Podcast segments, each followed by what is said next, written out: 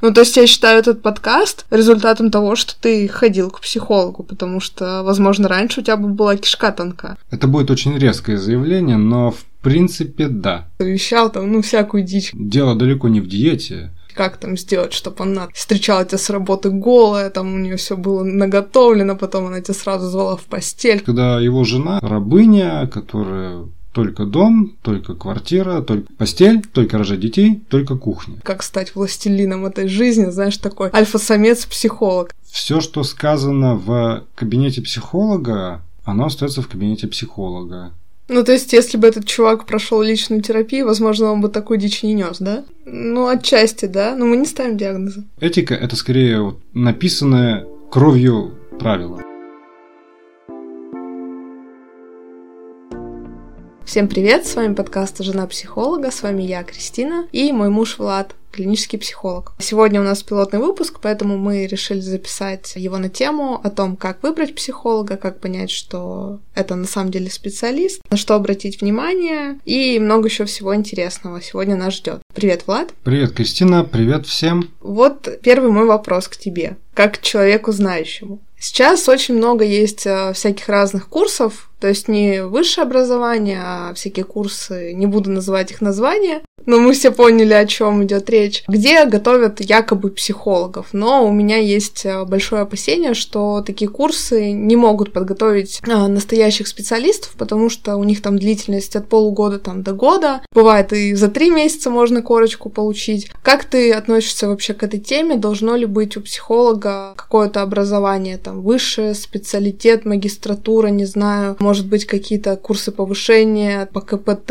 и прочим методикам. Или достаточно вот закончить такие курсы и пойти работать психологом. Видишь ли, психолог это инструмент живой. Психолог должен быть э, сам проработан, психолог должен иметь множество средств вооружения психологического при себе. Он как минимум должен иметь э, образование, бакалавриат, магистратура, специалитет, наверное, не так важно. Многое зависит даже не столько от образования, сколько от активности конкретного человека.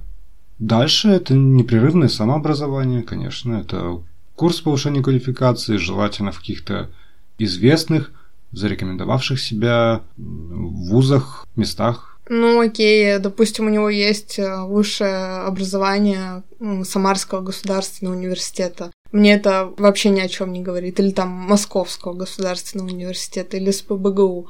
Это имеет значение или здесь лучше на что-то другое смотреть? И самый главный факт это то, что у него уже есть какое-то образование. То, что у него есть образование, это уже одно из самых важных условий. По сути, не важно, откуда он. Психолог – это человек, инструмент – это личность. Важно, какой он, какая он личность. Понять это можно, ну, например, в современных реалиях, если он ведет какой-то блог, если он рассказывает о чем-то, как он рассказывает об этом, что он говорит, какие идеи он транслирует. Понятно, что если будет психолог транслировать идеи абьюза, то это несколько странно.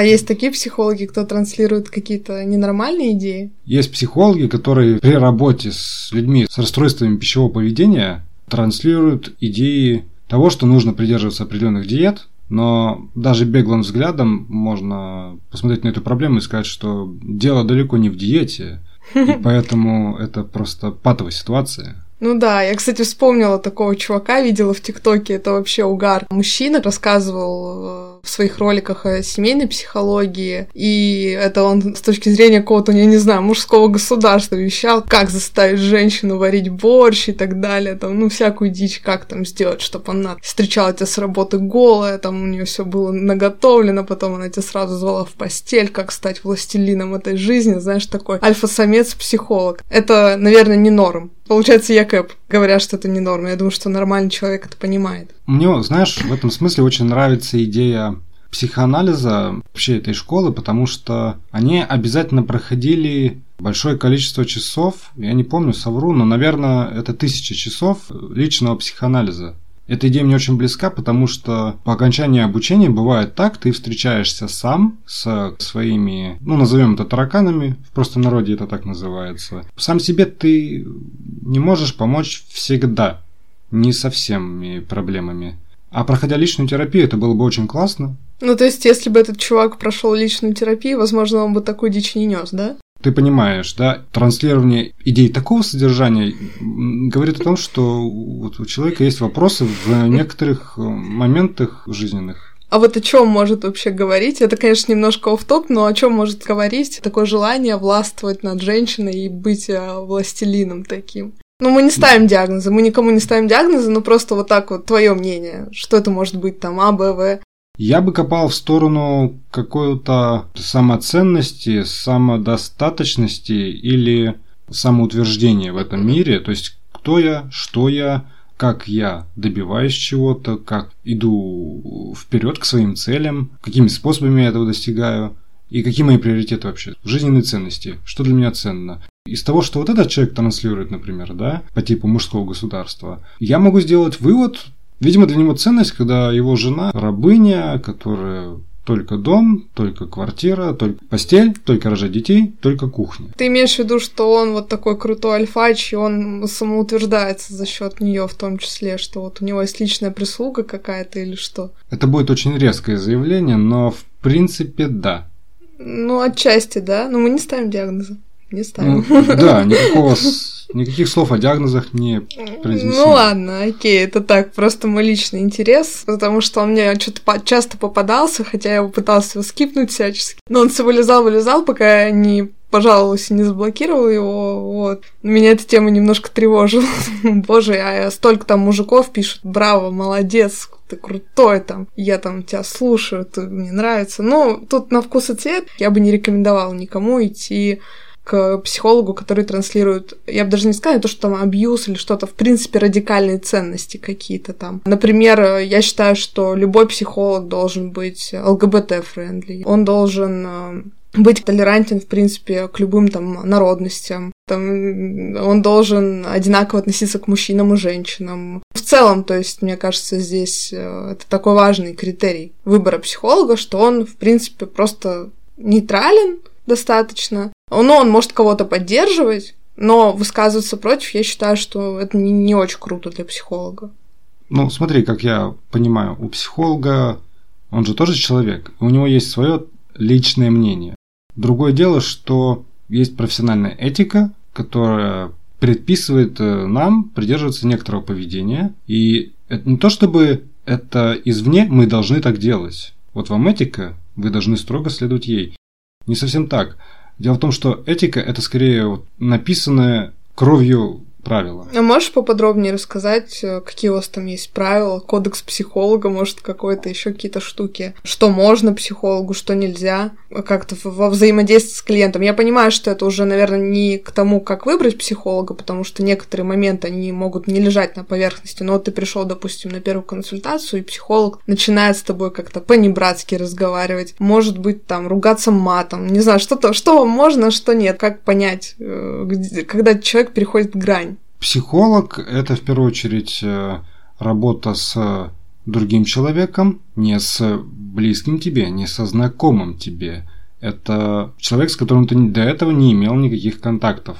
Условно, я не могу пойти консультировать своего троюродного брата, если я увидел ну, хотя бы несколько раз в жизни, пил с ним за одним столом.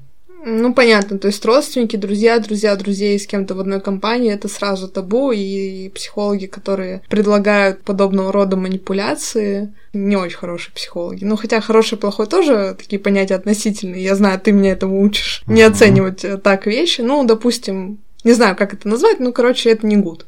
Второй момент. Все, что сказано в кабинете психолога, оно остается в кабинете психолога.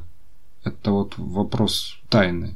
Ну, понятно, то есть э, психолог не может никому разглашать, в принципе, как медик тоже. Это как такая, как называется, тайна... Медицинская тайна. Да, там тайна болезни или в общем, нельзя вам тоже, как и медикам, это все разглашать. Понятно, а что еще, например, как он себя должен вести? Есть какие-то вот правила, прописанные по поведению? Ну вот я пришла на терапию, как мне понять, что передо мной какой-то мудак? Определенно это уважительное отношение первое. Это, как правило, на вы. Ну, бывают случаи, когда речь идет о том, чтобы говорить на «ты», если это, скажем, приемлемо для подопечного, он сам изъявляет это желание, это можно обсудить с психологом. Но это уже такая новая школа, я так понимаю. Это более современный подход, действительно такой, я бы сказал, адаптивный, наверное. С ну, то есть э, к тебе приходит условно человек, и ты можешь у него спросить, как к вам обращаться. То есть сначала ты на вы обращаешься, а потом уже, если человек высказывает желание, ты можешь с ним, в принципе, и на ты поговорить, правильно? То есть в этом ничего такого нет. Да, в настоящих реалиях, да, это уже так. Ну, я думаю, на самом деле, мне чем нравятся молодые психологи, тем, что они, в принципе, гибче. У меня вот подруга, например, ходит на консультации к психологине какой-то очень клевой в Петербурге, и она говорит, что у них там даже материться можно, в принципе. С разрешения психолога она может выразить свои эмоции вот такими словами. И, в принципе, я думаю, что иногда вот бывают ситуации в жизни, когда по-другому ты и не скажешь, хочется. И, возможно, даже вот в таких вещах уже соврем... мне нравится, что современные психологи, они как-то немножко более лояльны. Условно, разделим этику на до и сейчас. Новая Та, этика. Новая этика, да. Вот, скажем, этика, которая существовала до, она была больше приверженец таких старых ценностей, я бы так сказал то есть где несколько строгий порядок, обращение на «вы», а, уважительные отношения, то, что сказано в кабинете психолога, остается в кабинете психолога, отсутствие и неиспользование нецензурной лексики в кабинете психолога. То есть это никак не допускалось. Ну, сейчас же уважительное отношение, в принципе, никуда не делось, но просто понятие уважительного отношения изменилось. То есть сейчас ты можешь уважать человека, показывать свое уважение какими-то другими вещами, не только обращением на «вы», и не давая ему ругаться матом. Понятно, что сам психолог вряд ли во время консультации будет там крыть матюгами что-либо, потому что это тоже такое выражение отношения своего к чему-либо. Вот, кстати, важный момент, насколько психолог вообще может давать оценку чему-либо. Это еще один момент, что психолог как и раньше, так и сейчас, он не выносит э, оценочных суждений. Иногда, возможно, хочется, это очень просто, ну, поскольку оценочное суждение, оно в каком-то смысле вот предопределяет эмоциональный фон. Ну, Ты вот... так высказался, и все. И вот твоя эмоция здесь. Ну вот давай насчет оценочных суждений. Например, я прихожу к психологу, говорю, блин, мне вообще не жить, не быть, я толстая, некрасивая. И он такой тебе говорит, да что ты, ты не толстая, красотка вообще. Ну, это, то есть, тоже ведь будет, да, оценочным суждением. Просто пытаюсь прояснить, что такое оценочное суждение. Я слышала о том, что нельзя ничего оценивать, но как именно это выражается, я не в курсе. Ну, это оцен... вариант оценочного суждения, в принципе, то, о чем, что ты сейчас проговорила, оно очень похоже. Еще один вариант – это, опять же, слова по типу вот, плохо, хорошо, там, хороший, плохой, и еще огромный ряд вот этих прилагательных, красивый, некрасивый и так далее. Работа с психологом состоит в том, чтобы не копаться в этих оценках, не выносить эти оценочные суждения, а за ними увидеть отношение человека к какой-то ситуации, его вот проблематику, с которой он пришел, и вот с проблематикой больше работать. А оценочные суждения, ну, они не способствуют никак продвижению в работе. А, кстати, еще такой, ну, это, наверное, тоже такой бородатый баян, то, что психолог не может давать советы. Сейчас у нас люди уже знают это, все это твердят как мантру, но а как, если вот не давать советы, как направить человека самого как-то прийти к выводам каким-то, продвинуться в своей ситуации, решить свою проблему, не давая советов, какие приемы должен использовать или используют успешные психологи, с которыми можно работать. Ну, начнем с того, что в психологии очень большое количество школ. У всех у них есть свои приемы, методы, методики работы с подопечными, парами, детьми. Все это разработано. Главное на самом деле как выразилась одна моя коллега из Германии, главное не думать о том, э, какую методику ты дашь в конкретный момент подопечному своему сейчас. Именно стараться идти вместе с подопечным по той мысли, которую он ведет.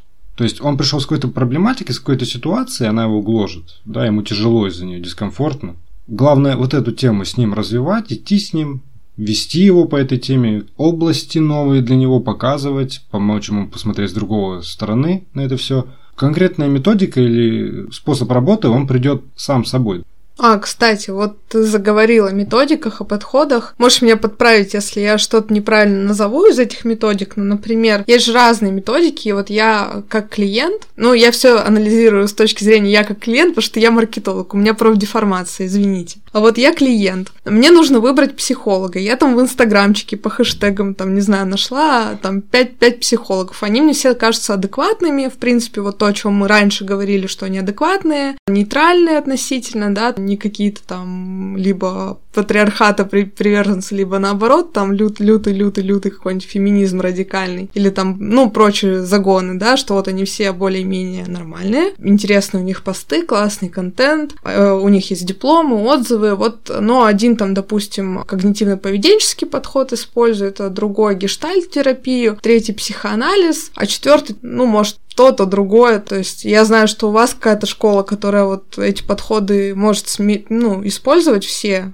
попеременно, так сказать. Как вот мне понять, какой подход для меня подойдет? Или надо просто сходить и попробовать? А ты знаешь, в такой ситуации задача перед тобой стоит больше даже не в том, чтобы найти какой-то подход, который тебе нужен, подойдет ли тебе гештальт или психоанализ. Задача больше найти именно своего психолога как человека. Но ведь все равно же у методик есть какие-то сферы применения. Например, насколько я знаю, что когнитивно-поведенческая терапия, она не направлена в прошлое. Она как бы, чтобы э, симптоматику снять здесь и сейчас. Ну, то есть нет, в принципе, по идее, можешь ты сам почитать, да, что-то вынести для себя, но это будет достаточно поверхностно, мне кажется, потому что пока ты не попробуешь, ну, тут сложно судить подходит, не подходит. Потому что ты можешь прочитать, подумать, что не подходит, а потом, обойдя уже всех психологов, и подумай, а может все-таки вот этого попробовать, он тебе подойдет. Но здесь, кстати, ты прав, что и личность очень много играет. Ну, видишь ли, ты приходишь э, к психологу, и я знаю, что первое, что важно для тебя будет, это именно необходимость, потребность в том, чтобы тебя выслушали ну, есть... и, и услышали он должен быть таким эмпатом отчасти. Конечно. И в той, и в другой, и в третьей, да в любой школе можно найти людей, которые, ну, вот не умеют в человеческие отношения. Психологическое консультирование, равно как психотерапия, они выстроены именно вокруг человеческих взаимоотношений. Проблема прорабатывается здесь и сейчас в отношениях психолог, психотерапевт, подопечный. Поэтому идешь ты не к методике, ты идешь к человеку, к его отношению. Ну, кстати, да, я вот сейчас э, хочу привести аналогию. Я тут вспомнила э, мой опыт с автошколами. Мне повезло, что у меня тетя там работала и выбрала мне самого лучшего инструктора. Говорит, иди к нему, у него стопроцентная сдаваемость, там лучшие отзывы, все будет круто, ты с первого раза с ним сдашь, он тебя так натаскает. Чем это закончилось? Я на втором занятии просто посреди улицы вышла из машины, вся в слезах и убежала, потому что он неистово орал, пытался меня надрессировать как собаку, то есть условные рефлексы какие-то у меня выработать. И мне это не понравилось, потому что мне нужно, чтобы мне спокойно объясняли. Я не могу, когда у меня, на меня меня орут, я еще больше начинаю тупить. Я начинаю больше тупить, он на меня еще больше орет. И это такой замкнутый круг, из которого уже было не убежать. И в какой-то момент это до такой точки кипения дошло, что я просто убежала. Хотя я, ну, ты знаешь меня как человек, меня не напугать так просто и не сломать. А тут я прям вот разрыдалась, как маленький ребенок, знаешь. И я звоню тете, говорю, блин, ты мне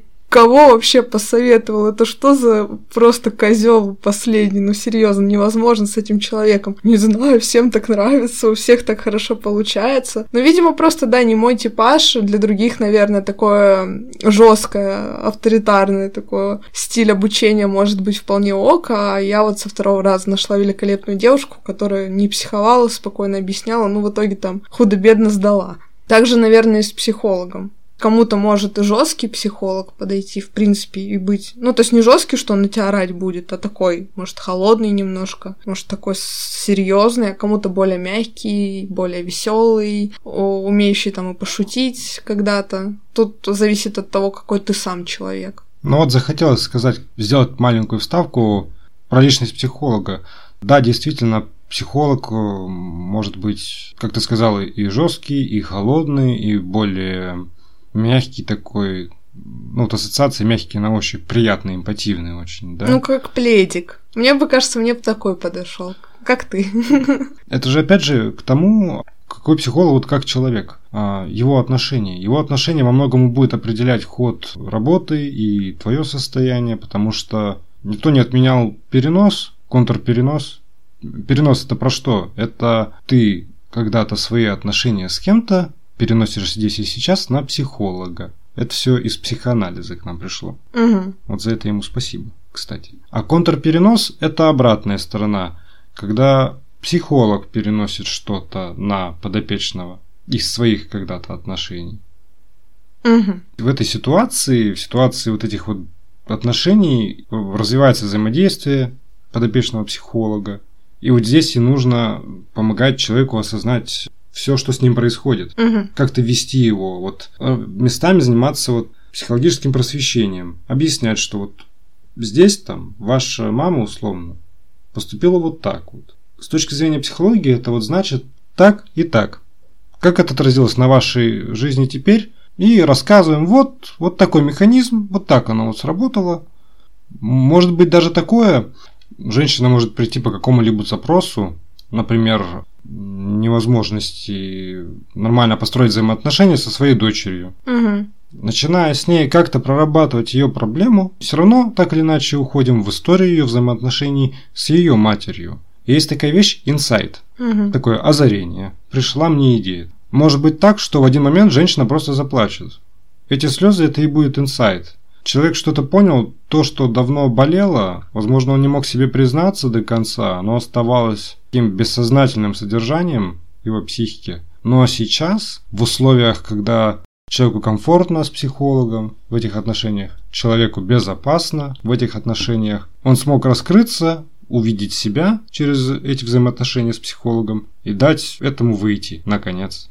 Ну, то есть э, какие-то э, глубокие неожиданные озарения, там, возможно, очень тяжелая на них реакция. Это как один из знаков того, что психолог тебе все-таки больше подходит, чем не подходит, потому что вот эти жесткие моменты, их нужно пережить для того, чтобы успешно проходить терапию. Да, но повторюсь, это же отношение безопасности с психологом. Угу. Это отношение безопасности, это отношение комфорта, доверия. Угу. Причем доверие почти как базового, как к матери. У ребенка появляется базовое доверие к матери, она его формирует. Очень похожее царит и здесь. Вот эти инсайты, они и могут происходить, и мы должны вести подопечного к ним, чтобы человек через них и проходил вот эту работу. А Я просто к чему это говорю, что бывает такое, слышала неоднократно и от знакомых, у кого есть опыт терапии, что вот в какой-то переломный момент становится прям дико хреново и хочется перестать вообще всячески общаться с психологом. Наверное, это какой-то нехороший психолог. Но мне кажется, если ты проходишь через такой жесткий кризис, Возможно, наоборот, благодаря психологу ты его сейчас пройдешь более безболезненно, чем если он у тебя ёкнет там годика через три самостоятельно всплывет. Это не редкость, когда становится, ну, конкретно плохо, дурно, вот, отвратительно в этой ситуации. И я полагаю, что дело даже не в психологе. Такое состояние, наверное, появится в сессии на десятой, когда вы уже достаточно глубоко вошли в историю подопечного, у вас установлен уже контакт. Угу. А ты вот говорил еще про переносы, контрпереносы. Что делать психологу, чтобы не начать самому проецировать какие-то свои штуки на подопечного и как подопечному, клиенту, кому как больше нравится. Я придерживаюсь клиента, я знаю, что ты их всех называешь подопечными. Как понять, что либо психолог дичь какую-то устраивает, что-то здесь нездоровым попахивает, и что нужно делать психологу, чтобы такой дичью не заниматься?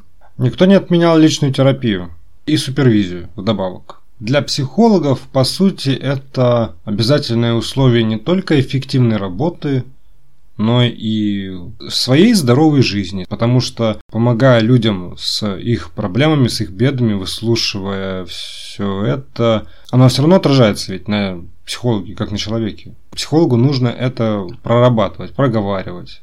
Супервизия – это помощь с тяжелыми случаями. Когда психолог запутался, может быть, потерял ориентир, куда идти, куда вести подопечного, что делать в конце концов. Совершенно нормальная практика, если психолог может признать, что да, ваш случай слишком сложный, я не имею квалификации, чтобы с ним работать. Я не могу вас взять, я могу порекомендовать другого специалиста, если есть такая возможность. Другое дело, если ну, психолог на свой страх и риск берется, ну что ж, тогда супервизия, самостоятельное обучение, вперед. Тем не менее, это тоже, кстати, один из вопросов этики, что психолог должен понимать свой уровень компетенции. Ну да, понимать, за что он может взять ответственность, а за что уже это не в его. Да, психолог несет ответственность за то, чтобы оказать максимально возможную помощь подопечному в рамках этой работы. Он должен понимать в каких ситуациях какую помощь он может оказать. А у тебя были какие-нибудь э, стрёмные случаи с другими психологами? Может, кого-то знаешь? Может, ты когда-то там сам что-то дико факапил и не рассчитывал свои силы? Или, может, обращался к кому-то, кто тебе оказывал не очень хорошую услугу? У меня просто был такой случай, ну, в школе. Это было связано со школьным психологом. Это, мне кажется, какая-то отдельная каста людей, я плохо училась, меня повели к психологу, и психолог мне там просто втирала какую-то дичь. Потом э, я решила с ней поговорить о своих проблемах со взаимоотношениями с классом, потому что я еще была толстая к тому же, и меня не очень любили. А, и в итоге каким-то чудом о нашем разговоре узнал классный руководитель, что я пожаловалась психологу, что меня обижают. Психолог, видимо, пошла к классному руководителю, классный руководитель а, настучал по башке тем, кто меня обижает, бежал. И в итоге я еще стала, помимо того, что жирной, так еще и ябедой.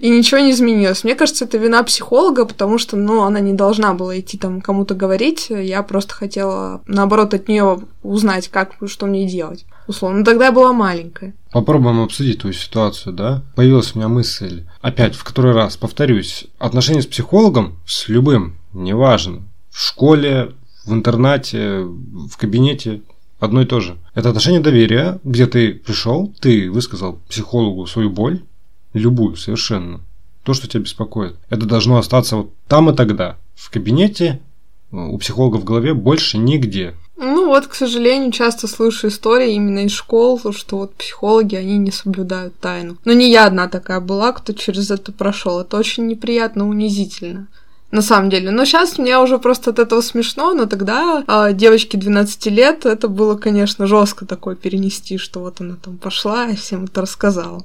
Ну вот небольшая вставка, так и работает вторичная травматизация. Условно ты могла рассказать психологу про то, какие могут, каким у тебя были проблемы, скажем, с мальчиками, с юношами, да, в подростковом возрасте. Ну, это актуальная тема для подростков, да, взаимоотношения, влюбленность, это интимная сфера жизни. Вот. Ты могла поделиться этим с э, психологом, а через психолога это как-то вылилось обратно в класс, и когда мальчики начинают в этой ситуации что-то говорить, э, заниматься буллингом, травлей, мало того, что тебя эта тема и так беспокоила, у тебя это болело, тебе нужна была помощь. Ну, они как бы осиное гнездо разворошили. Да. Условно. Мальчики начинают тебя и еще больше да, травмировать. Да, да. Здравствуйте, вторичная травматизация. Наверное, поэтому я замужем за психологом.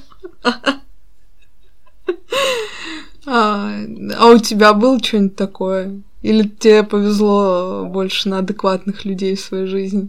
Я никогда не обращался к психологам. В детстве меня водили, но это была подготовка к первому классу. Я плакал, видя то, как ругает моего старшего брата когда он приносил из школы тройки. Mm. А мне накануне как раз уже в первый класс надо было идти. Ну, буквально вот весна и осенью. Мне в первый класс. Не, меня, ну, меня водили к психологу. Ну, сейчас же ты тоже ходишь к психологу. Ну, свою личную какую-то терапию, но у тебя там вроде все хорошо. Тебе нравится, насколько я знаю. Да, я периодически бываю у психолога по мере того, как я чувствую, что мне это требуется. Я могу сказать, что если правильно выбрать психолога, это действительно один из лучших опытов взаимоотношений, которые можно получить в жизни.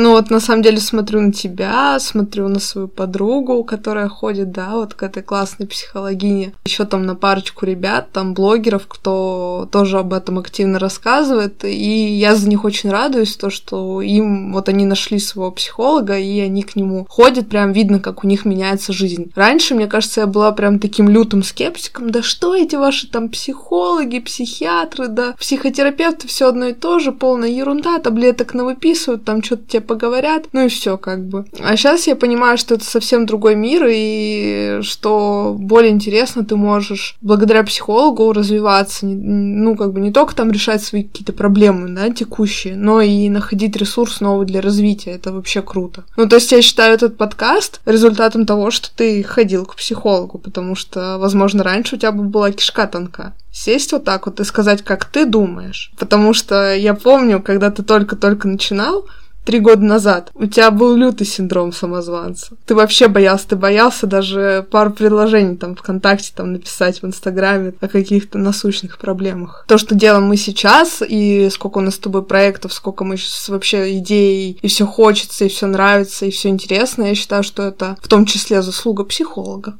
твоего. Ну, видишь ли... Ну и взросление еще возможно. Да, точно. Видишь ли, а, я для себя понял такую вещь, что ну, синдром самозванца, синдромом самозванца у меня есть единственное время, то время, где я вот здесь и сейчас нахожусь. Это моя единственная возможность делать что-то, что мне нравится. В будущем, если я буду таким же самозванцем, буду страдать этим, этого не будет. А прошлого у меня уже как бы нет. Я не могу никак из него уцепиться, что-то там делать. Ну, давай тогда на этой ноте, как раз она супер позитивная и клевая, завершим наш подкаст. Я желаю нашим слушателям быть как Влад и жить здесь сейчас, не откладывать ничего на потом, не бояться. Ну, а если у вас есть какая-то сложность, с которой вы не можете сами справиться, я вам рекомендую обратиться к психологу. Это того стоит.